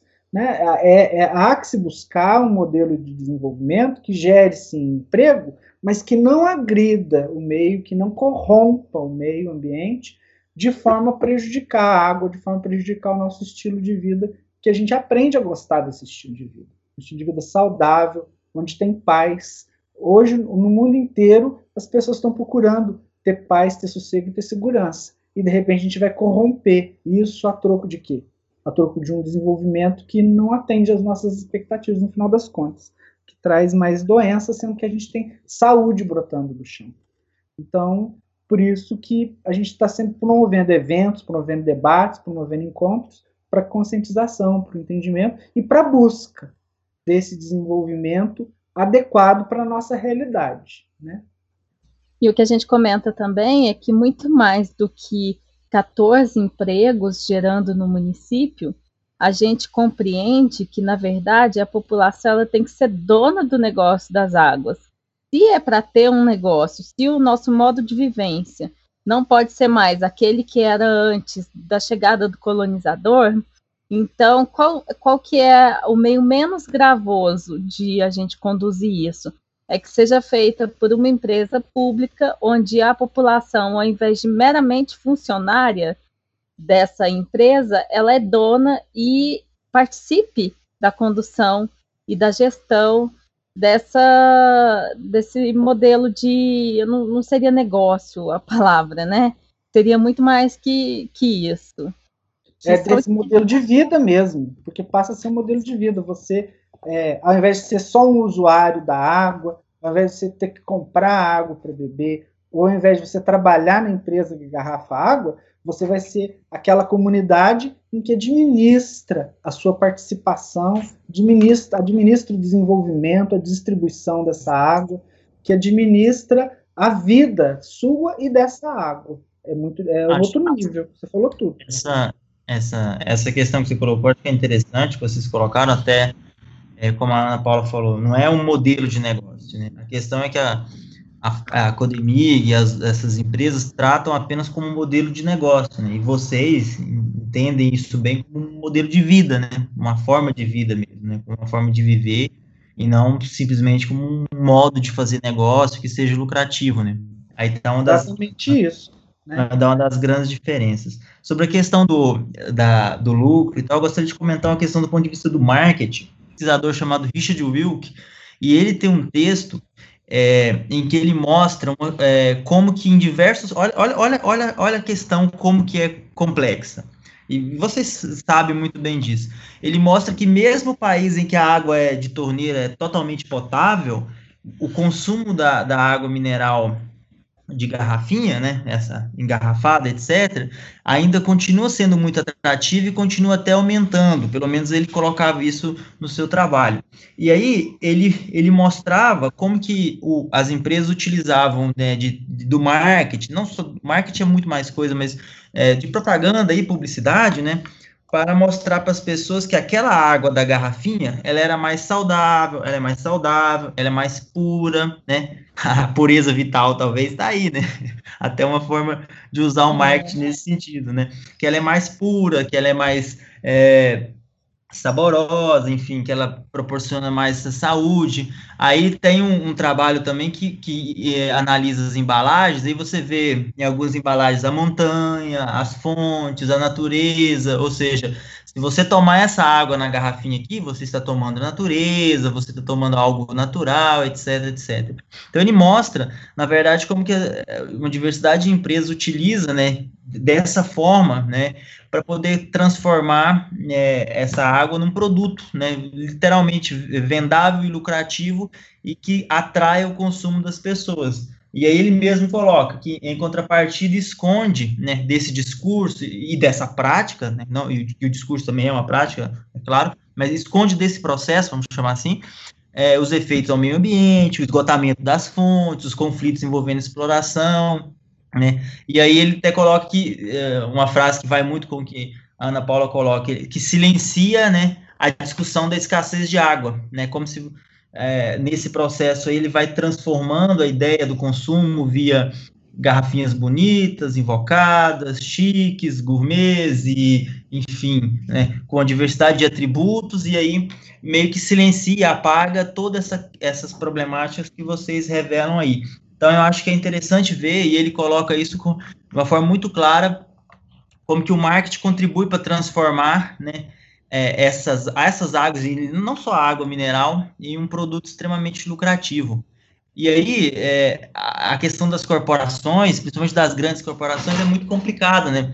Tem um, a, a Danone, né, fez uma campanha de responsabilidade social é, que ficou bastante conhecida, né, tanto pelo ponto de vista das críticas que recebeu, mas principalmente pelo ponto de vista dos elogios daquelas pessoas que viram aquilo como uma prática de responsabilidade social. Foi chamada 1L igual a 10L para a África era uma. Se vocês digitarem essas palavras, vocês vão ver as imagens e tudo. Era uma campanha de responsabilidade social. Também tem um trabalho sobre isso, em que ela dava 10 litros de água para a África se você comprasse um litro de água dela. Certo? Olha para vocês verem, vamos dizer assim, é, a, a dinâmica. É você fala, olha, essa é a minha campanha, eu ajudo as pessoas. Inclusive no Brasil tem uma que fez isso, eu acho que a, a, a AMA, acho que vocês conhecem, que é, acho que é da Ambev, ela, Sim, ela tem, foi a AMA mesmo, exatamente. A AMA acho que tem um por dois. A Danone foi um litro por 10. Eu acho que ela tem alguma coisa assim. A AMA acho que é 50% dos lucros, alguma coisa assim. Um, um problema extremamente sério, né, uma, uma, uma, complexidade, enfim, como que isso vira peça né, de uma campanha de publicidade, de marketing, etc. De marketing não, que marketing é muita coisa, mas de publicidade, né, de campanha, etc. E aí é interessante ver que o texto coloca muito, né, como que, na verdade, ao fazer isso, né, as empresas elas não discutem as reais causas, as reais problemas que envolvem a escassez hídrica, que envolvem essas questões, que envolvem esses conflitos. Na verdade, elas fornecem um, um paliativo, vamos dizer assim, né, que retorna pra, para elas uma forma de lucro, sendo que as causas, as bases dos problemas da crise hídrica, da exploração, da privatização continuam sem ser discutido. Então, eu acho que é importante também essa dimensão e como que isso faz com que as coisas sejam extremamente complexas né, nessas, é, nessa questão das águas e das águas minerais. Legal. É, eu, eu, eu, já ia pedir para a Paula, talvez o Kiko, emendar aí, é, pensando, refletindo justamente isso que você falou, Valderi, é, qual, qual, a alternativa de negócio para a exploração da água mineral que, que a ONG, no caso, imagina? Assim? Então, a gente cogita da possibilidade de uma empresa é, totalmente pública, é, constituída com um conselho diretor com participação popular em cada uma das instâncias. E um consórcio entre essas empresas é, para administrar a, a logística da distribuição da água. E, isso, e esse lucro, do, né, algum lucro obtido com a venda dessa água, seria revertido para preservação da, da, das áreas de recarga, para manutenção das fontes e para manutenção da marca, do nome, né, para sobrevivência da marca do nome. É, claro que isso dependeria, obviamente, da concessão da lavra para essas empresas, né? E a concessão da lavra, do direito de lavra, por enquanto, encontra-se na mão da Codemig ainda, com agora associada, com a associação, né, à, à máxima. Sim, a gente tem muito claro para a gente de que a única alternativa possível para continu continuidade do engarrafamento da água é com a remunicipalização e com a democratização do seu acesso. Ou seja, se for para explorar, que seja feita através de uma empresa pública ou de uma autarquia local, é, formas de poderes locais que tenham órgãos representativos da população onde o objetivo jamais seja o lucro, mas sim e unicamente a valorização da localidade. A, a lógica ela é totalmente inversa do que o capital privado tem como seus nortes de atuação. A gente compreende que a água hum, ela pode até ser um produto, mas antes de ser produto, ela é a nossa história, ela é a nossa vida, o nosso modelo de existência. Ela é, é água. Eu, eu volto a falar aquilo que eu já tinha falado. A água somos nós, e nós somos a, a, as águas. E a interrupção dessa nossa conexão com a água, na verdade, é uma morte política do nosso modo de existência. E porque a água, se você for analisar, é um produto que ele é perfeito para a visão do negócio. Todas as pessoas do mundo são consumidoras de água. Ela já vem pronta, mineralizada, perfeita da natureza. Até a gente costuma falar que é uma esquizofrenia alguém dizer que é dono e que controla a água. E a gente sabe que no mercado mundial existem empresas, poucas empresas, que têm o controle da água.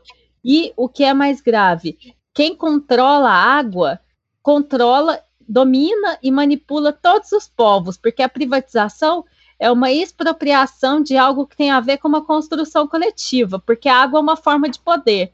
Então, todos os conflitos da água no mundo, eles têm essa característica.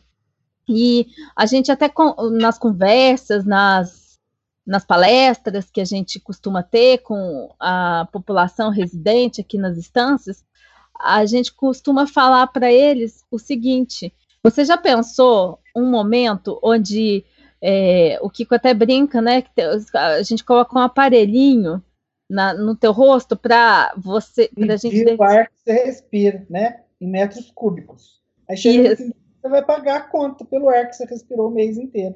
Ou então você vai é, pagar, pagando à medida que você vai usando. Eu preciso usar tanto ar hoje, então eu vou pagar tanto hoje por esse ar. É a mesma lógica direcionada para a água. É um absurdo igual né? Querer cobrar pela água e querer cobrar pelo ar. É a mesma Sim. coisa. E na audiência até foi falado isso para a gente, né? Ah, o Estado não tem condições de gerir. A, a gente não quer um, esse modelo de gestão que nos é apresentado, a gente tem uma negativa muito forte para esse modelo de gestão. A gente nem quer que o Estado tenha, né? Que, que falta, só o setor é. privado tem tem, mas a gente também não aceita mais a, a, as velhas roupagens do, do privado. O, o privado está vestindo uma roupagem que é pública, que isso para a gente ficou muito claro durante a, a, audiência. Se a gente olhar de uma forma sistêmica, Diz a gente que consegue. É público, mas sim, que é o público, mas é um público que, na verdade, é só uma roupagem de público, né? E eu queria voltar aqui falando que a privatização da água ela produz experiências coletivas que são muito violentas, porque afetam tanto o meio ambiente, as terras, os meios de produção, como eu disse anteriormente, os modelos de vida, que são perdas materiais e simbólicas que levam a sofrimento e agravos de toda uma população.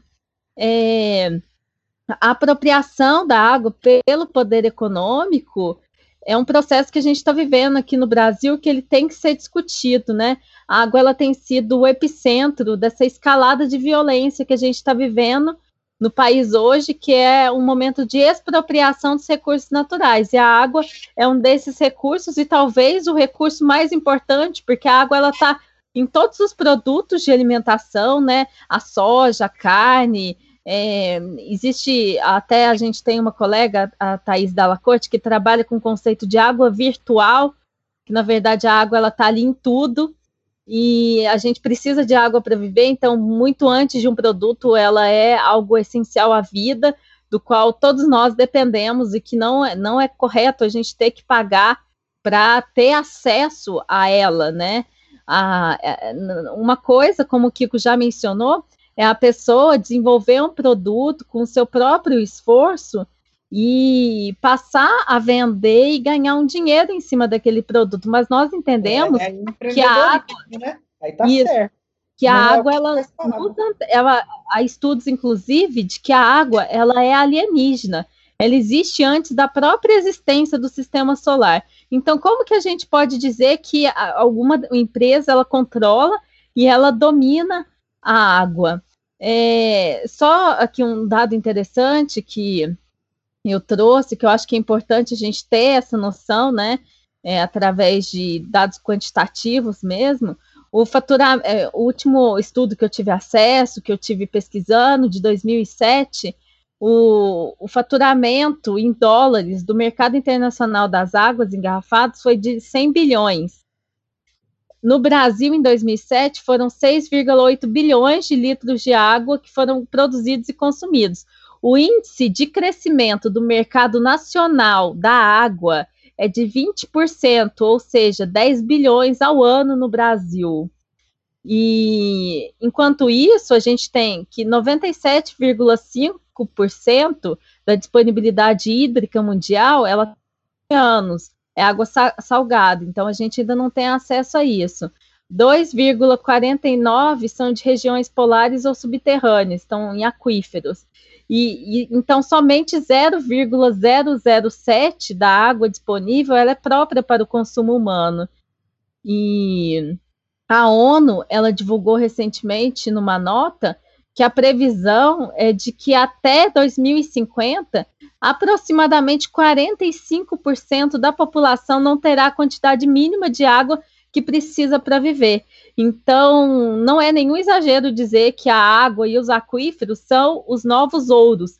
E enquanto novo ouro, a região das estâncias ela está estrategicamente localizada para que as empresas predadoras do mercado da água elas venham e se apropriem dela e como que elas se apropriam? Elas matam os modos de vida da população que, que de certa forma, levanta e reitera e resiste em outras práticas, em outras vivências, que é um processo que, como eu disse, ele é histórico, ele é muito antigo, ele não é de hoje, ele carrega essas marcas de muito sangue e muitas dores, né? E a escravidão, ela ainda está aqui, ela ainda é forte. A gente precisa entender que é, eu costumo falar que assim, eu não acredito em garantias, eu não acredito em segurança e não por eu ser teimoso, porque eu acredite que é, as coisas são como são, mas porque eu entendo que verdade, correção, sinceridade, na verdade, são regimes epistemológicos, são históricos, eles são epocais, eles são contingenciais, e que a gente tem que lutar e fazer isso pelo nosso Brasil, né? A gente não pode aceitar essas verdades que nos atravessam e que nos dizem que a água ela tem que ser privatizada. Ah, mas eu acredito, eu não acredito em Constituição em nada, mas eu acredito no poder das organizações, no poder da mobilização das pessoas, nos discursos periféricos que acabam construindo essas mudanças, que podem reinvocar e, e chamar para diálogo novas formas de lidar com a água mineral. O processo de privatização que o Brasil vive hoje ele é muito parecido com o de Cochabamba, onde foi privatizada inclusive a água da chuva.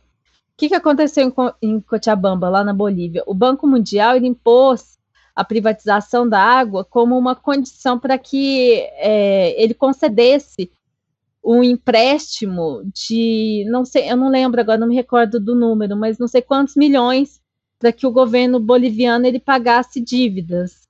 E essa, essa conduta ela continua, né? Porque é uma forma muito dissimulada de impor à população a venda desse patrimônio público para pagar uma para pagar dívidas que o povo não contraiu. É a mesma questão. O sucateamento da Codemig, ele se baseia, né, como eu digo aqui, sucateamento é um processo amplo, que não tem só a ver com a água, mas tem a ver com o ouro, com o minério, e com todos o, a cartilha de atuação da Codemig, ela tem a ver também com essa questão de que é porque está quebrado, o governo não tem condições de pagar, então o Estado mínimo, o Estado não tem mais condições de atuar. Mas aí eu me pergunto, se realmente o Estado não quer atuar, se a Codemig não tem interesse no direito de lavra, e ela já tem todo o equipamento, todo, to, toda todo um negócio pronto, né?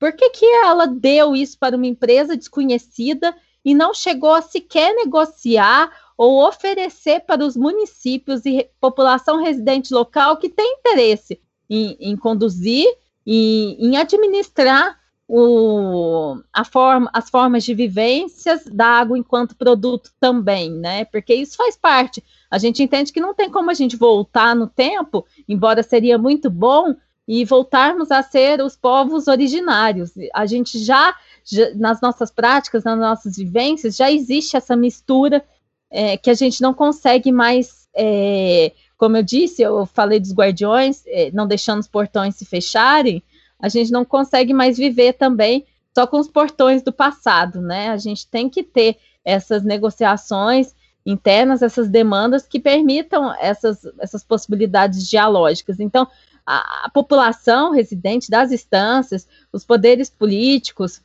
as associações têm interesse sim sobre a, a, dimensão da água enquanto um produto. É, como que não é problema nosso? É aquela, aquele velho aquele, aquele velho privado com a roupa do público, né? E a, a, a política continuando, como diz bem diz o Foucault, né? Eu adoro, eu acho brilhante essa frase dele, que a política é a continuidade da violência e da guerra por outras formas. Uh, a gente tem que questionar e não aceitar mais essa forma de política que a gente está vivendo. A gente tem que, que ensaiar novas possibilidades, e as novas possibilidades, para mim, tem a ver com a remunicipalização e uma municipa, municipalização é, de um modo diferente de fazer democracia, né? Que está né, dentro do município, onde a gente pode praticar a, as práticas de, onde a gente pode colocar em prática a questão da justiça, a questão das singularidades, a, o sentido da própria democracia. Por isso que eu falo que a minha prática de vivência, ela é tanto, e meu, minha militância, ela é tanto é, acadêmica quanto política, né? Porque eu acredito que essas duas coisas, elas se atravessam o tempo todo, porque a gente só pode amar e cuidar daquilo que a gente conhece. O conhecimento, ele surge como o pilar mais importante e como norte de transformação dessa forma de poder que a gente nega.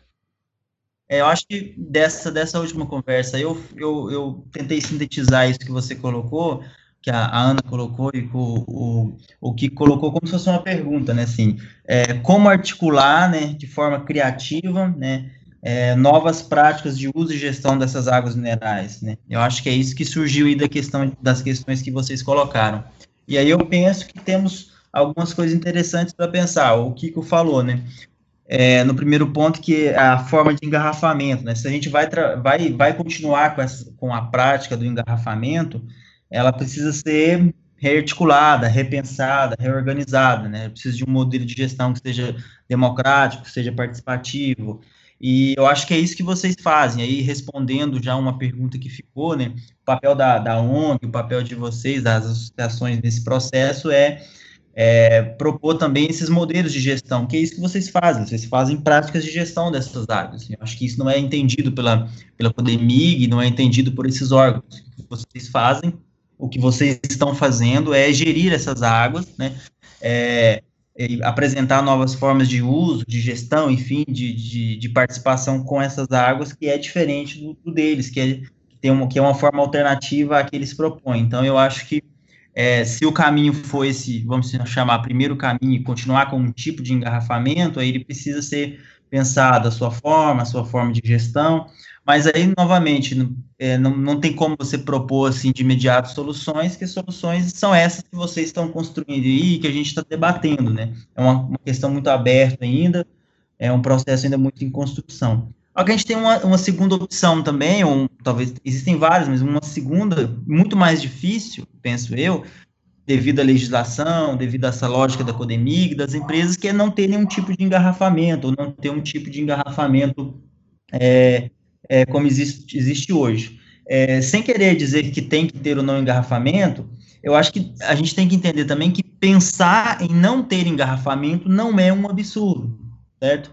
Aí eu vou argumentar um pouco nesse sentido. Por que, que não é um absurdo pensar em não ter engarrafamento? Porque, a gente também acha isso, Walter.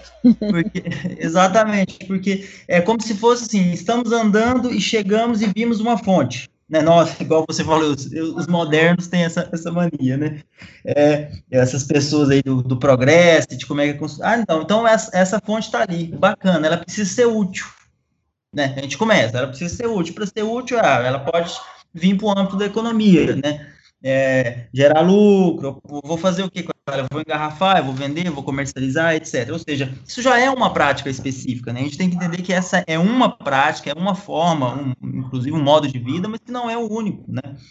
Então é, é preciso pensar também que não engarrafar não é um, uma coisa absurda, né? Afinal, é, existem outras formas né, de, de se lidar com essas águas, de gerir essas águas eu continuo achando que é o mais difícil, como a gente discutiu, por falta, por causa da legislação, da Codemig, da, enfim, das lojas, das empresas, tudo, uma forma muito difícil de, de mas não impossível e que não deve ser pensada como exagero, né? Afinal de contas, é isso que Nosso a gente... norte, eu acho que a gente tem que ter isso como sonho, é. né? Como... Porque você vê, vê a natureza, é. vê a água e fala, eu vou torná-la útil. Então, você está dizendo que o critério, a palavra utilidade, né, tem que passar pelo critério econômico, né? Ou seja, se ela só vai ser útil, só será importante se ela for comercializada, vendida, engarrafada. Eu acho que não é isso que vocês trabalham, não é isso também que a gente pode pensar. Então, é, já finalizando, eu acho que também é, deixar claro que não pensar, pensar em não engarrafar também não é é só uma outra forma de pensar a partir de outra, outras formas de vida, como você colocou, outras realidades que podem ser construídas também. Não é um, um exagero, não é um desperdício de recursos. Essa palavra também já, já cai nessa armadilha, né? desperdiçar recurso. E aí você já volta a tratar a água, a natureza, enfim, como recurso. Você quer fazer uma consideração final também, Kiko?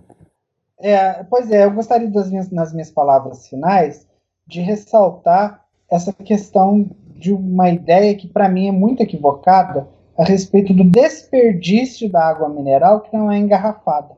Né? Aquela água que está na fonte, está na bica e segue o curso dela, ela vai embora. Então muita gente fica com a sensação de que essa água é desperdiçada. Desperdiçada como, gente? Ela faz parte de um ciclo hidrológico. Ela precisa ir embora para ela voltar depois. Só volta o que foi. Se ela não for, ela não volta depois. E se ela não volta, ela não reabastece o aquífero. Então ela vai reduzindo nesse ciclo. Toda vez que a gente retira ela do ciclo, ela deixa de fazer parte dele e, e ela começa então a, a causar um efeito de prejuízo no aquífero.